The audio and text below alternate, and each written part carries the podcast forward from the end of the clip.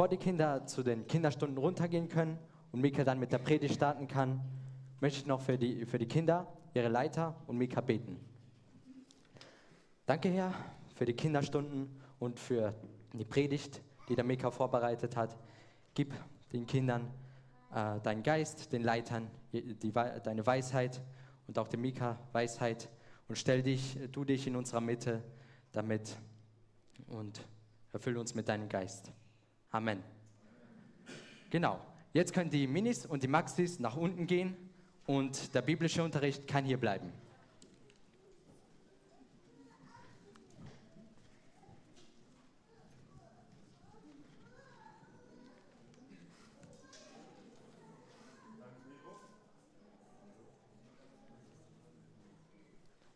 Hört man mich? Ja. So, einen wunderschönen Sonntag auch von mir. Ähm, ja, das Thema heute ist ein Leben für Gott, wie wir schon gehört haben. Und dieses Thema steht unter einem Vers, und zwar 1. Korinther 10, Vers 31. Ob ihr nun esst oder trinkt oder irgendetwas tut, tut alles zur Ehre Gottes.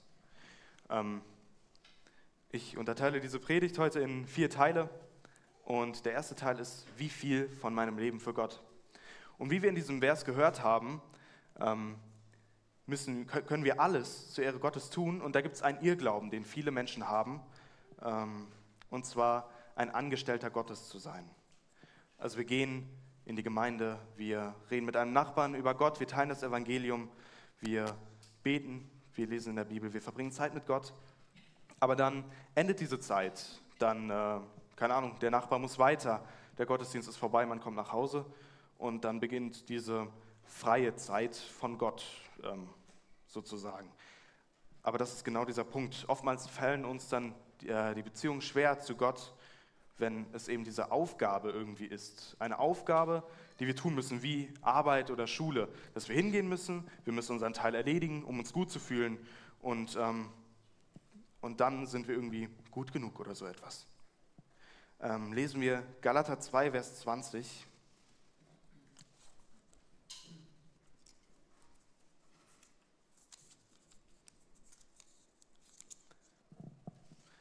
Ich bin mit Christus gekreuzigt und nun lebe, nicht, nun lebe ich, aber nicht mehr ich selbst, sondern Christus lebt in mir.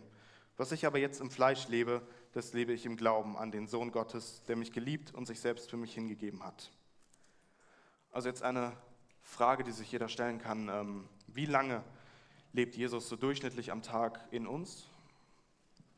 Wie lange ähm, sollen wir für Gott leben am Tag? Wie viel will er? Für wie viel hat Jesus bezahlt am Kreuz?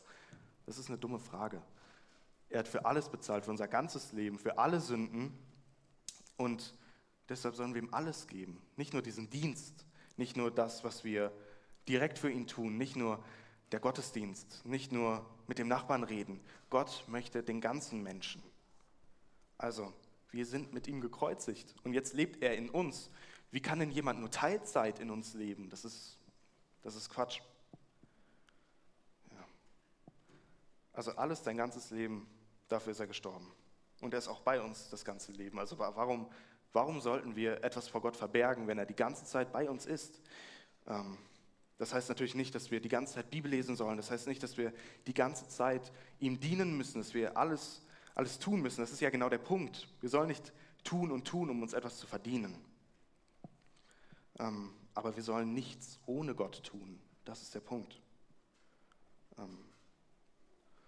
Wenn Gott nur Dienste von uns will, wenn wir das glauben, ähm, dann wirkt Gott für uns auch irgendwann anstrengend. Wenn wir glauben, dass Gott nur diese Dinge von uns möchte, ähm, die anstrengend sind, die wirklich eben dieser Aufgabe entsprechen, dann wird Gott anstrengend für uns. Dann wird es wirklich hart werden. Und die Sachen, die wir ohne Gott machen, die werden dann bedeutungslos. Weil wofür gehe ich in die Schule? Wofür gehe ich arbeiten? Wofür ähm, Wofür verbringe ich meine Zeit, wenn nicht Gott dabei ist? Ja. Also Paulus hat hier die Lösung eigentlich oben angeführt in diesem Vers in 1. Korinther. Ob ihr nun esst oder trinkt oder irgendetwas tut, tut alles zur Ehre Gottes. Alles steht hier. Ob ihr esst oder trinkt. Egal was wir tun. Wie wunderbar, wir dürfen es für den Herrn tun. Was ein Geschenk eigentlich. Diese Fesseln sind ja gebrochen geworden, dass wir ein Sklave der Sünde sind. Wir sind nicht mehr Sklaven aus dem Bösen heraus. Wir dürfen jetzt dem Guten dienen. Wir sind Diener Gottes. Und Gott möchte dein ganzes Leben. Und dafür habe ich hier ein Beispiel. So. Hier ist eine, eine Schale, da sind so, ähm, ich weiß nicht, komische Dinge drin. Äh, sagen wir das hier, das, äh, das ist mein Leben mit Gott, so das Ganze hier. Und dieser Teil zum Beispiel, das ist, wie ich meine Freizeit verbringe, das ist Arbeit, das ist, ähm, weiß ich nicht, wenn ich mein Auto pflege. Ich habe kein Auto, aber irgendjemand.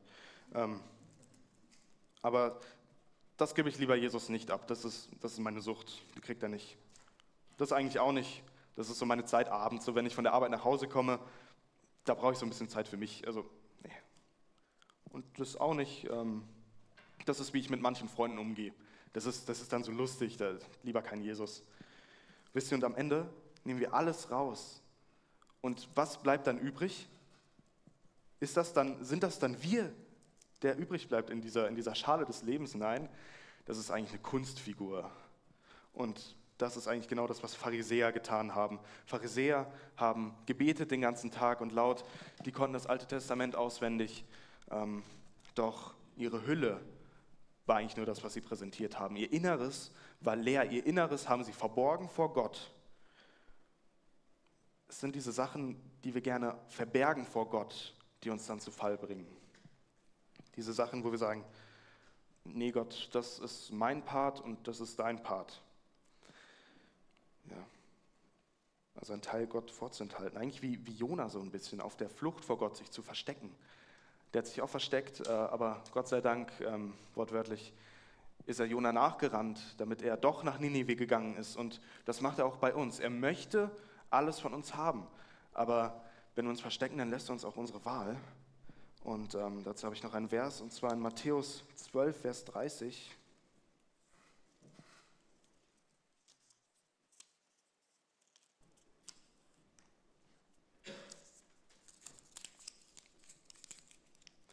Wer nicht mit mir ist, der ist gegen mich, und wer nicht mit mir sammelt, der zerstreut.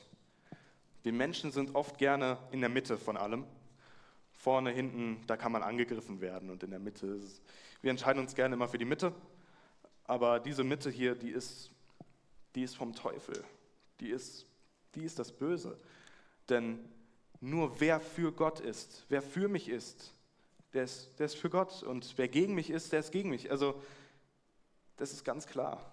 Es gibt kein halbes Leben für Gott. Das gibt es nicht. Wir haben ein Leben, ein ganzes Leben für Gott das wir leben können. Ich komme jetzt auch zum zweiten Punkt, der heißt ein Leben für Gott mit Gott. Weil jetzt haben wir geklärt, ähm, dass wir alles in unserem Leben für Gott tun können und sollen ähm, und ihm dafür auch alles abgeben sollen. Denn wie kann Gott mit einem leeren Leben arbeiten oder einem halben Leben arbeiten? Ähm, aber dann gibt es auch Momente, in denen wir uns fragen, Gott, ich habe doch alles getan.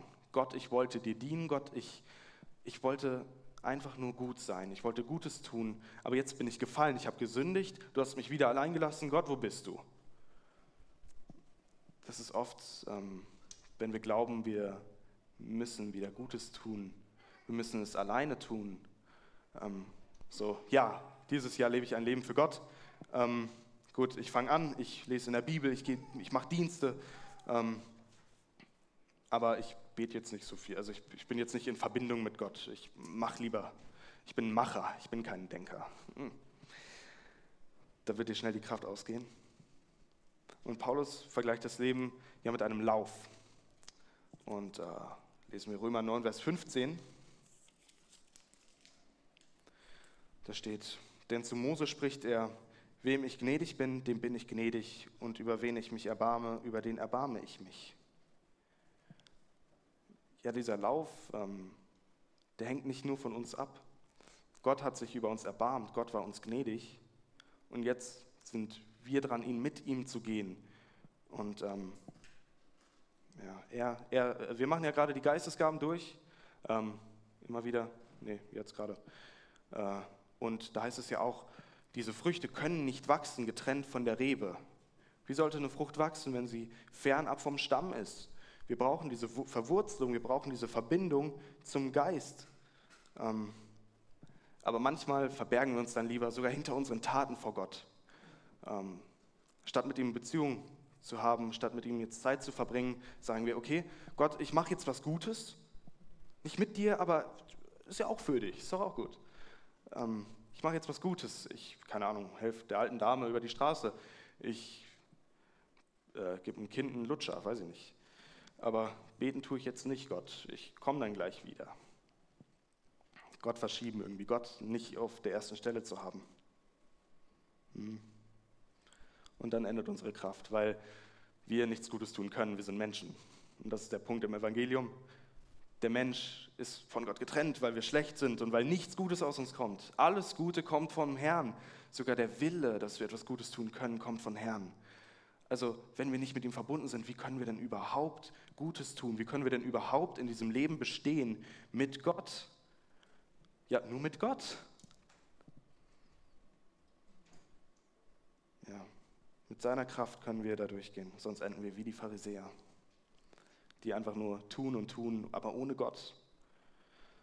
Und was das für fatale Auswirkungen haben kann, äh, lesen wir in Matthäus 7, Vers 21 bis 23.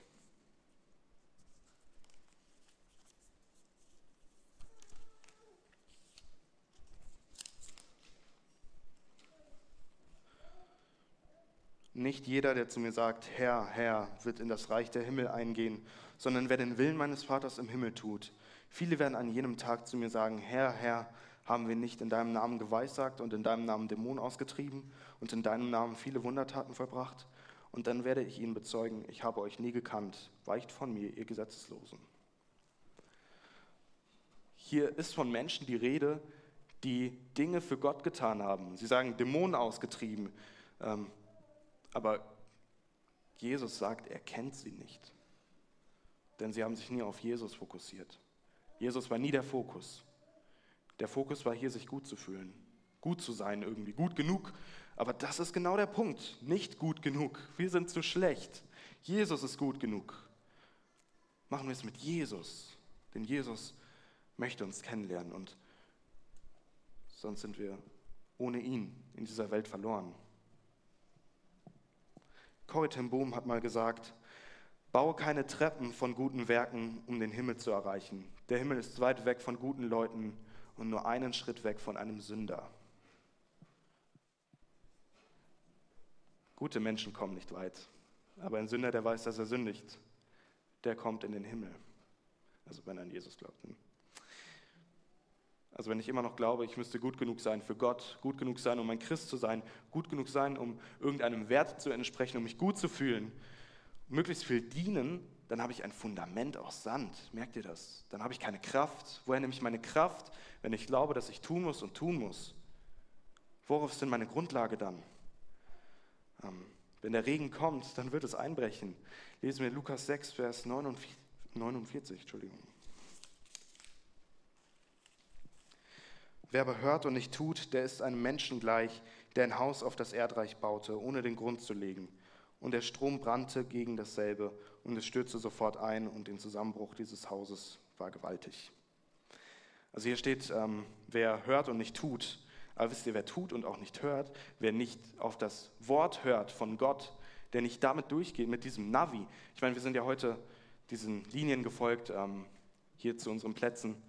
Und ähm, ohne, ohne diese Wegweisung wissen wir nicht, wo es lang geht. Unser Navi, unser Navi ist kaputt, das menschliche Navi. Das geht irgendwo hin. Das verläuft sich in dieser Welt. Also wir sind verirrt ohne, ohne Gottes Wort. Wir müssen mit Jesus durchgehen. Nicht für Jesus, aber irgendwie alleine, aus unserer eigenen Kraft. Das funktioniert nicht. Und ich habe noch eine Stelle in Jesaja 41, 13 bis 14.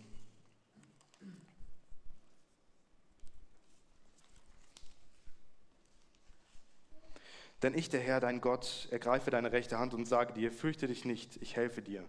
So fürchte dich nicht, du Würmlein Jakob, du Häuflein Israel, denn ich helfe dir, spricht der Herr, und dein Erlöser ist der Heilige Israels. Die Stelle richtet sich zwar an Israel, aber wir können das getrost auch auf unser Leben projizieren. Ähm, Gott will uns helfen. Wie wunderschön. Er sagt hier, ich greife deine rechte Hand und helfe dir. Er geht mit uns durch dieses Leben. Ähm, und wie erbärmlich wir doch eigentlich sind. Hier steht, du Würmlein, du Häuflein. Wir sind, wir sind ja nichts im Vergleich zu Gott. Wir können nichts bewirken. Aber wenn wir mit ihm verbunden sind, was kann dann passieren? Wenn Gott den ganzen Raum in unserem Herzen bekommt, alles, was wir haben, unser ganzes Leben, dann kann er diese göttliche Liebe, Agape in uns wachsen lassen. Dann können wir im Glauben fest sein und dieses Leben komplett auskosten. Ja, dieser Weg ist echt schmal und dieser Lauf ist sehr lang. Aber wenn wir unser Navi anschalten, wenn wir in seinem Wort lesen, wenn wir mit ihm verbunden sind, ähm, wo es lang geht und wissen, was der Herr möchte von uns, dann ziehen wir die Kraft vom Herrn, dann können wir diesen Lauf laufen, dann wissen wir, wo lang der Weg geht. Ähm, und Jesus Christus hat die Kraft, die den Tod besiegt hat, die den Himmel und die Erde erschaffen hat. Und diese Kraft kann auch in uns wirken, auf dieser Welt, für sein Reich. Also geben wir ihm den Raum, den er ausfüllen möchte in unserem Leben. Und jetzt kommt der dritte Punkt, der Feind in meinem Leben mit Gott. Also wahrscheinlich wird es wohl irgendeine Sünde sein. Irgendwas, was uns trennt von Gott? Nee, uns trennt nichts von Gott. Das ist das Gute, aber ähm, da gibt es etwas anderes, und zwar in 1. Könige 11, Vers 6 bis 7 steht. Auch baute Salomo eine Höhe für den Chemosh, den Gräuel der Moabiter auf dem Berg, der östlich von Jerusalem liegt, für den Moloch, den Gräuel der Ammoniter. Ah, ich habe den vorigen Vers nicht gelesen. Und Salomo tat, was böse war in den Augen des Herrn, und er folgte dem Herrn nicht völlig nach wie sein Vater David. Also, es sind diese Sachen, die unsere Augen ablenken vom Herrn. Es sind manchmal gar nicht so schlechte Dinge, gar nicht mal eine Sünde. Ähm, also damit fängt es nicht an. Salomo äh, wurde gestürzt von seinen Frauen, die ihn vom Weg abgeleitet haben und ähm, er letztendlich dann Götzendienst unterstützt hat. Er wurde zu Fall gebracht. Sein Blick wurde komplett weggelenkt. Wenn wir sagen, wir brauchen jetzt Zeit für uns, dann könnte es oft toxisch werden. Es gibt Dinge, die sind nicht schlecht. Zeit mit Freunden zu verbringen, Handy schauen, ähm, sich um Auto kümmern, das sind, das sind alles keine schlechten Dinge. Aber es ist genau wie mit der Hölle. Das, was alles verdirbt, ist die Abwesenheit Gottes. Wenn wir etwas tun und Gott ist nicht dabei, dann beginnt es uns in einen Bann zu ziehen. Wenn wir uns mit Freunden treffen und Gott nicht dabei ist, was ist das denn dann? Wenn wir es vielleicht sogar vor Gott irgendwie verstecken, wenn wir sagen, ja, das ist jetzt mein Part und nicht deiner. Das ist der Feind, der uns wegzieht, die Ablenkung. Wir müssen nicht die ganze Zeit Bibel lesen, aber nichts ohne Gott tun. Ja. Der Teufel hat zwei große Strategien um uns gegen Gott zu hetzen. Das ist die Versuchung und die Ablenkung. Wenn wir nicht glauben, etwas Schlechtes zu tun, aber dadurch nichts Gutes tun, nicht mit Gott verbunden sind, weil es nicht offensichtlich schlecht ist. Wenn es volle Aufmerksamkeit von Gott bekommt, dann wird es zu einem Götzen, so heißt es ja. Dazu habe ich noch eine Stelle in Jeremia 10, Vers 11 bis 15.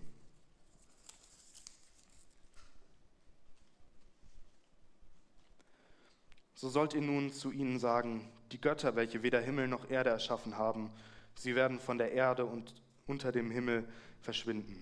Er ist, der die Erde erschaffen hat, durch seine Kraft, der in seiner Weisheit den Weltkreis abgegrenzt und mit seinem Verstand den Himmel ausgespannt hat.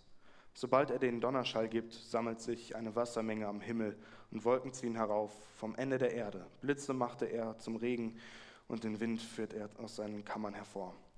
Dumm steht jeder Mensch da, ohne es zu begreifen, und jeder Goldschmied wird an seinem Götzenbild zu Schanden. Denn sein gegossenes Bild ist Betrug und kein Geist ist darin. Schwindel ist ein lächerliches Machwerk. Zur Zeit ihrer Heimsuchung gehen sie zugrunde. Also ein Götze. Am Ende ist das nichts wert, was wir ohne Gott tun. Aber wenn wir in diese Aktivitäten Licht reinbringen, wenn wir mit Freunden Zeit verbringen und es mit Gott machen, dann kann es so wunderschön werden, mit Freunden Gott zu loben oder Freunden, die unchristlich sind, Liebe erweisen oder am Handy sein und Unterhaltung genießen. Das ist auch was Schönes, aber dafür können wir Gott loben. Nicht getrennt machen, irgendwas Blödes. Ähm, oder sogar über ihn nachforschen im Internet. Es gibt tolle Möglichkeiten. Machen wir das Licht in unserem Leben hell, machen wir es an.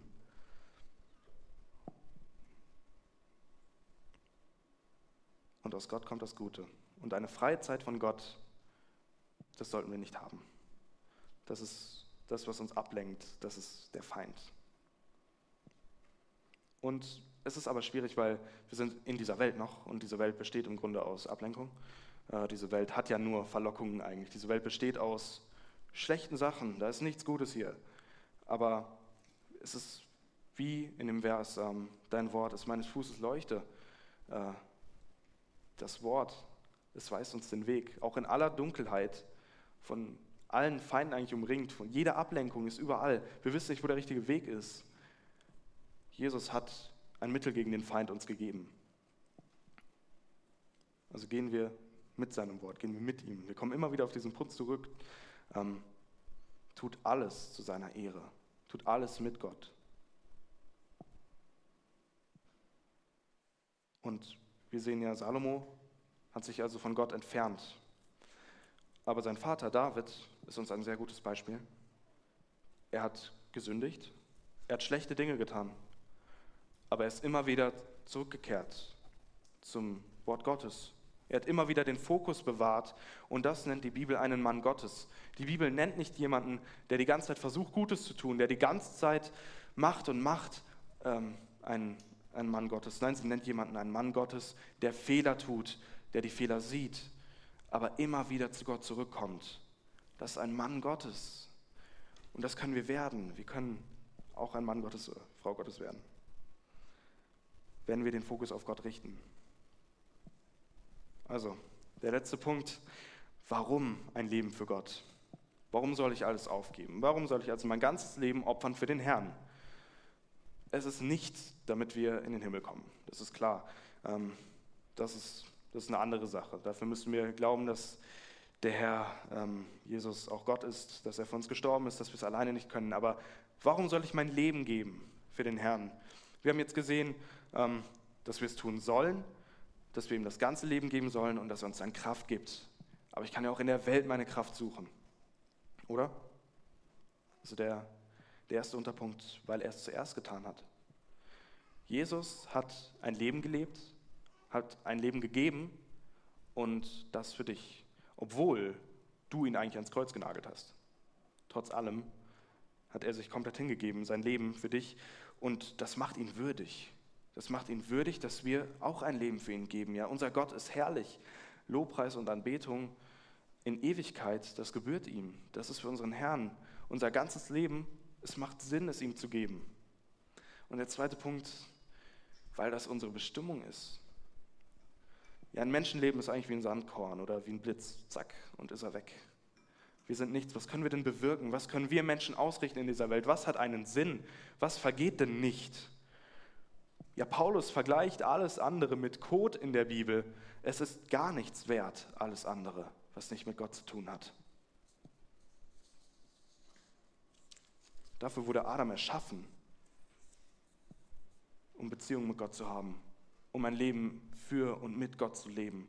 Dafür ist Jesus gestorben, damit wir wieder zurückgehen können. Das ist die ganze Bibel, das ist die Geschichte, wie der Mensch sich entfernt hat von einem Leben für und mit Gott und wie Jesus Christus diesen Bann aber wieder gebrochen hat, diese Ketten wieder gebrochen hat, dass wir nun nicht mehr Sklaven der Sünde sind, sondern Sklaven ähm, oder eher Diener für Gott. Wir sind befreit. Wir dürfen einem Herrn dienen, der es verdient hat, der uns befreit hat. Jeder Schatz in dieser Welt ist gar nichts wert. Jede Stunde auf Netflix bringt gar nichts. Egal wie viel du am Ende gechattet hast mit irgendwem oder so, das wird vergehen. Am Ende stehst du vom Himmel und es ist weg. Aber dieser Sinn, dieser Sinn des Lebens, von dem ja viele Menschen sprechen, was ist der Sinn des Lebens? Ähm, das ist das Leben mit Gott, das ist das Leben für Gott. Dann ist es, es wäre ja alles egal, wenn wir es nicht für Gott tun. Nichts hätte einen Wert. Wir könnten gleich uns umbringen, weil gar nichts zählt. Aber weil alles, was wir tun, zählt, weil alles, unser ganzes Leben, nicht nur ein Teil, sondern unser ganzes Leben, wenn wir es auf Gott fokussieren, wenn wir es auf Gott ausrichten, weil unser ganzes Leben zählt, weil er alles sieht. Deshalb haben wir einen Sinn und wir haben einen Wert. Dieses Leben hat einen verdammt hohen Wert. Und zwar weil, also stellt euch mal vor, ihr habt einen guten Freund und ihr seid in einer lebensgefährlichen Situation, jemand schießt auf euch, ich weiß nicht, wie ihr da reingekommen seid, passt besser auf nächstes Mal, aber ähm, er hat sich vor euch geworfen und ist jetzt tot. Euer Leben hat jetzt einen Wert, und zwar das Wert des Freundes. Er hat sich geopfert für euch. Er war der Meinung, dass ihr es wert seid, dass euer Leben das wert ist, zu sterben. Und für uns ist nicht nur ein guter Freund gestorben, für uns ist Jesus Christus, der Sohn Gottes, der Schöpfer des Himmels und der Erde gestorben. Was für einen Wert hat unser Leben? Der ist hoch. Und jetzt sind wir dran. Jetzt sind wir dran, dieses Leben zu leben. Wie willst du es leben? Willst du es leben wie ein Pharisäer, der alles versucht zu tun, ein guter Mensch zu sein, sich zu beweisen, sich gut zu fühlen, mit einer Hülle, die schön aussieht, aber zerbrechlich. Dein Leben wird dann sehr hart und ernüchternd werden. Und du wirst verzweifeln. Oder möchtest du einfach gar nicht für Gott leben? Du suchst dir deinen eigenen Sinn in der Welt zwischen den ganzen Sünden, zwischen Alkohol, Drogen, Pornografie, all dem, was die Welt zu bieten hat. Ähm, suchst du dir da irgendwie das, das Gute, dann hast du ein Loch im Herzen, sage ich dir, weil alles auf dieser Welt ist temporär und es endet. Dopamin hat immer so einen kurzen Höhepegel und dann geht es wieder runter. Und du bist abhängig und niemals glücklich, weil du nie genug haben kannst. Oder du lebst für den Herrn, sodass er alle Wunden heilen kann, dass er dir den Sinn gibt, dass er dieses Loch in deinem Herzen stopfen kann, dieses enorme Loch, was wir doch haben. Bei ihm sind die Versager, die, die wissen, dass sie kein gutes Werk tun können, das sie rettet. Ja, er hat uns ein Navi geschenkt. Gehen wir diesem Navi nach in unserem ganzen Leben damit unser Leben sinnvoll und leicht zu ertragen wird. Denn er möchte alle Last von dir nehmen. In jeder Dunkelheit, wenn es noch so schwer wird, ein Leben mit ihm zu leben, dann lass uns doch wieder darauf besinnen, dass, dass der Herr uns die Kraft gibt, zu leben. Und dass alles, was wir tun, auch wenn es noch so hart ist, auch wenn wir noch so wenig Kraft haben, dass wir es doch für ihn durchstehen. Denn er ist bei uns und er sieht uns. Ich möchte noch beten. Herr, ja, du hast uns einen Sinn gegeben, Herr, du hast uns aus einem Grund erschaffen. Und ähm, ja, ich möchte dir jeden hier hinlegen, ähm, jeden, den du liebst, Herr. Ich möchte dir so danken, dass du jedes Leben so, so einen Wert verliehen hast, Herr. Du bist so groß und trotzdem beachtest du uns kleine Würmer, Herr. Du möchtest unser ganzes Leben haben. Du möchtest nicht ein Teil, eine Kunstfigur, Herr. Du möchtest den ganzen Menschen. Und ich möchte dich loben. Ich möchte ähm, dir hier anbefehlen, dass wir ein Leben für dich leben können, mit dir leben können. Ja, Amen.